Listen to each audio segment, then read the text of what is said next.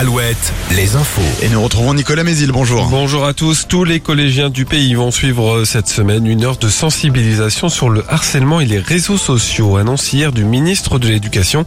Après le suicide de la jeune Lindsay, 13 ans, le mois dernier dans le Pas-de-Calais, le gouvernement a décidé la semaine dernière de faire du harcèlement scolaire la priorité absolue de la prochaine rentrée.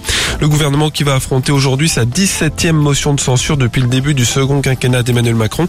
Un texte déposé la semaine dernière par les députés insoumis après l'échec de la proposition de loi visant à abroger le report de l'âge de la retraite à 64 ans.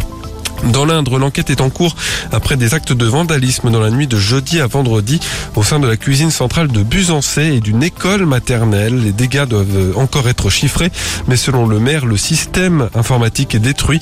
Les voleurs ont été filmés par des caméras de surveillance, mais ils étaient cagoulés. En Maine-et-Loire, la fête de la Loire prévue les 13 et 14 juillet prochains au Pont de C suspendue à la décision de la préfecture. Les festivités de la fête nationale doivent se conjuguer à une grande fête de la batellerie, mais ces organisateurs veulent impérativement tirer le feu d'artifice depuis le lit du fleuve, un milieu naturel sensible.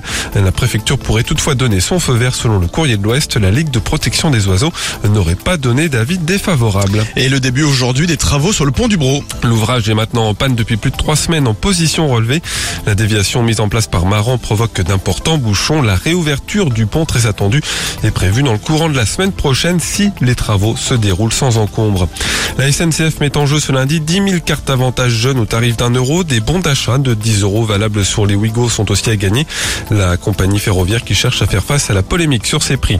Le patron de SNCF Voyageurs indiquait d'ailleurs vendredi aux Parisiens qu'il restait les trois quarts des billets de TGV disponibles pour cet été, même si certaines dates comme les week-ends des 14 et 29 juillet sont complètes.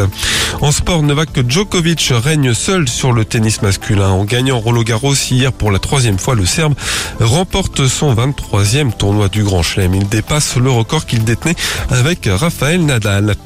Hier aussi, Ferrari a remporté la course du centenaire des 24 heures du Mans, 50 ans après avoir quitté l'endurance. Le constructeur se classe devant Toyota et Cadillac.